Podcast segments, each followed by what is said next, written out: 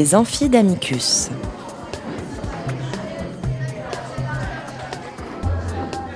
Chaque semaine, Amicus Radio invite des professeurs de droit, des chercheurs et des professionnels à venir faire cours dans leur spécialité. L'occasion pour un fin spécialiste de relever le défi de traiter en cinq épisodes d'une question juridique essentielle.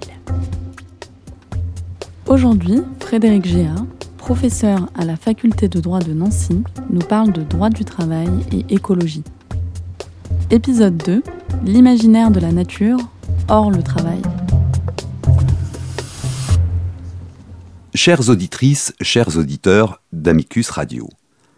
Par son travail, écrit Alain Supio, Homo Faber vise en principe à adapter son milieu vital à ses besoins, autrement dit, à faire surgir du chaos un cosmos, de l'immonde un monde humainement vivable. Mais par son travail, il peut inversement détruire ou saccager, volontairement ou non, son milieu vital et le rendre humainement invivable. Et de conclure, la question du travail et la question écologique sont ainsi indissociables, car c'est par son travail que l'homme aménage son écoumène. Ce récit d'aujourd'hui n'est pas celui d'hier. Si l'on tient, selon la formule de Paul Ricoeur, le récit pour le gardien du temps, il apparaît impérieux d'en revenir, pour mieux en montrer le renversement, à l'imaginaire auquel le droit du travail fut en prise au temps de sa constitution.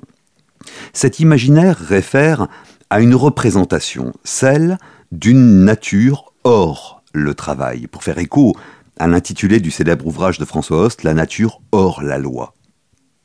Quelles que soient les divergences auxquelles l'idée du droit du travail ou la naissance de ce droit donne lieu, il me semble que celui-ci a inévitablement été le réceptacle d'une vision qui à la fois le précédait et le dépassait au sujet des rapports entre travail et nature. Où donc cette vision s'ancrait-elle? Dans la conviction, largement partagée, selon laquelle la civilisation humaine passerait par la capacité de l'homme, sinon à dominer, du moins à maîtriser la nature qui l'entoure et en même temps à lui faire face. Une formule de Descartes, extraite de son discours de la méthode, s'est vue attribuer une valeur paradigmatique, celle où il invitait les hommes à, je cite, se rendre comme maîtres et possesseurs de la nature. Ce que le philosophe français entendait signifier, semble-t-il, c'est l'ambition d'une science capable de comprendre le réel et ce faisant de permettre à l'homme de maîtriser euh, par euh, la connaissance savante son environnement rationnellement. Ces mots n'exprimaient pas nécessairement un projet de domination de la nature, mais c'est avec ce sens qu'ils sont passés à la postérité. C'est bien en tout cas avec les Lumières que s'est imposée une représentation aux allures de paradigme dominant, mais pas unanime, inspirée par une inquiétude quant à la question de savoir comment se protéger du milieu environnant en compensant, contournant ou gouvernant une nature qui nous affecte. Cette représentation, selon l'analyse qu'en a donnée l'anthropologue Philippe Descola, a pris la forme d'un grand partage entre, d'une part, une nature entièrement connaissable mais dénuée de toute intériorité, et d'autre part, une culture propre à une humanité soucieuse de s'en émanciper et de maîtriser cette nature. Ce modèle, consistant à autonomiser les sociétés humaines de la nature, a, me semble-t-il, influencé un imaginaire du travail par le truchement des utopies qui l'ont façonné. Si l'on veut bien admettre que des utopies du travail, avec entre autres les visions ou projets de Charles Fourier comme de Saint-Simon, ont eu au XIXe siècle une incidence sur un droit du travail alors encore en devenir, l'une d'elles prit, à l'heure de ce changement de civilisation et d'organisation du travail qu'impulsa la deuxième révolution industrielle, la forme d'une espérance adossée à la croyance qu'autoriseraient les promesses d'un progrès, en l'occurrence celui de la technique.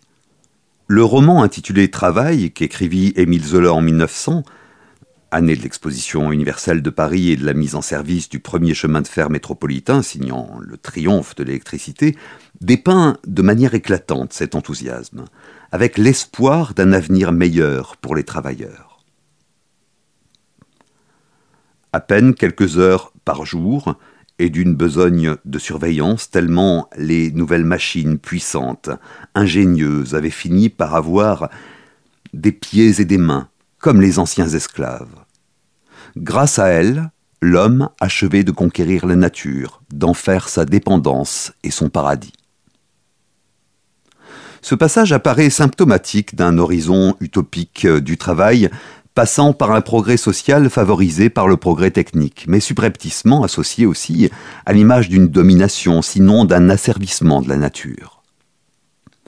Voilà qui contribue à accréditer l'hypothèse selon laquelle les rapports entre travail et nature se seraient, au stade de la naissance du droit du travail, construits en transposant l'opposition entre culture et nature sur fond de croyance dans le dogme du progrès. Reste que l'imaginaire social du droit du travail, qui se cristallise au tournant du siècle, puisait également à une autre source, référant plus spécifiquement à une conception du travail.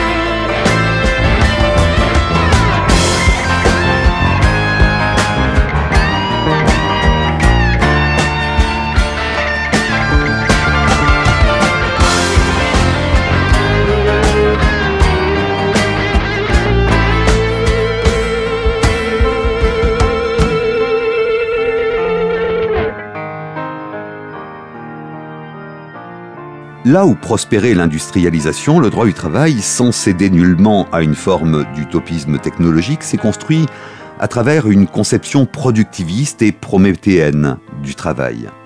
Voilà ce que tend peut-être à occulter une lecture historique du droit du travail par trop focalisée sur les figures fondatrices, aussi essentielles soient-elles, hein, de la liberté du travail ou de la justice au travail. Pourtant, l'injonction de la liberté à l'heure de la modernité a un lien avec cette conception du travail en ce qu'elle s'est doublée d'une seconde injonction orientée vers l'abondance qui, ensemble, caractérise une aspiration à l'autonomie individuelle et collective. Or, cette autonomie, estime le philosophe Pierre Charbonnier, n'a été rendue possible que par un régime d'exploitation de la nature. Ce qui fait, je cite, que le non-humain a pâti du paradigme social. Les logiques de liberté et d'abondance auront favorisé l'avènement d'un modèle de travail largement partagé même hégémonique. C'est ce que montrent les travaux d'un autre philosophe français, Serge Audier, en particulier dans son ouvrage intitulé L'âge productiviste, avec un sous-titre Hégémonie prométhéenne, brèches et alternatives écologiques, ouvrage paru en 2019. Les réflexions qu'il livre se révèlent capitales pour notre propos.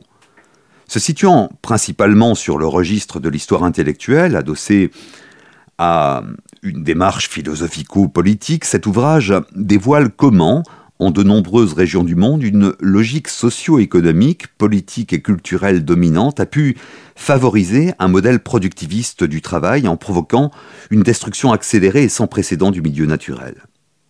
Sa thèse ébranle l'inclination à imputer uniquement au libéralisme ou au capitalisme, et son approche court-termiste du profit, la propension à dénier ou à remettre à plus tard, depuis le XIXe siècle, la nécessité de réagir face à la dégradation environnementale. Cette conception productiviste du travail, sur fond de fascination pour le progrès scientifique et technique, a, selon Serge Audier, était largement porté aussi par le marxisme, en dépit de la sensibilité écologique qu'il est possible de déceler chez Marx et Engels. Une brèche s'est ouverte dans les années 1930. On en repère d'ailleurs des traces dans la littérature, notamment dans Que ma joie demeure de Jean Giono. Seulement, la persistante fascination du productivisme à gauche, qu'illustre notamment le culte aveugle qu'en Angleterre le couple Webb porté au productivisme soviétique, réduisit cette parenthèse à un mirage. Ce n'est qu'à partir euh, des années 1960-1970, à marche très lente, que ce modèle productiviste fit l'objet de premières contestations, signant ainsi, au plan des idées, la fin, non pas certes d'une influence, mais disons plutôt d'une hégémonie. En d'autres termes, s'il demeurait dominant, ce paradigme ne jouissait plus du consensus dont longtemps, par-delà les orientations politiques ou idéologiques, il bénéficia. Comment ne pas en déduire qu'au moment où il s'est constitué, et quelles que soient les conceptions ou orientations qui l'ont traversé, le droit du travail s'est irrémédiablement fait le réceptacle de cette représentation? Si l'imaginaire constitutif originel de ce droit ne se réduit pas à cette vision du travail, celle-ci ne se logeait pas moins, sous l'effet du dit modèle, en son cœur, en imprimant la conception de la nature hors le travail. Il est permis d'avancer, en s'appuyant notamment sur les travaux de l'anthropologue américain James Sussman, que les révolutions technologiques au travers des déplacements qu'elles ont engendrés au XIXe et au début du XXe siècle ont à cet égard transformé substantiellement des représentations que l'on pourrait qualifier d'ancestrales, pour peu que l'on accepte de convoquer le concept de travail avant l'ère de l'industrialisation. Et c'est dans ce contexte qu'est né le droit du travail. Des auteurs soucieux de scruter les transformations de ce qu'ils appellent l'écologie du droit du travail, je songe à Jo Chong Tam et Nicolas Kuntouris, soutiennent que le travail et l'environnement ont historiquement eu en commun d'être, dans le système capitaliste, objets d'exploitation non durable et que leur rapport se plaçait alors sous le signe de l'altérité, d'une altérité radicale, disons, dont le droit du travail aurait, pour ainsi dire, hérité. En sommes-nous toujours là? Demeure, selon Antoine Yoncan et Adalberto Perulli, prégnante la représentation d'un droit du travail qui repose sur la primauté de la production et la centralité de la consommation et s'avère indifférent à la question écologique. Pourtant, et ils en sont aussi convaincus, un droit du travail écologique apparaît possible, sous réserve, me semble-t-il, que ce droit parvienne à se réinventer un imaginaire. Car la condition sine qua non est qu'il s'inscrive, à l'avenir, dans un récit ou une utopie, au sens où l'entendait Paul Ricoeur, réconciliant travail et nature, travail et écologie.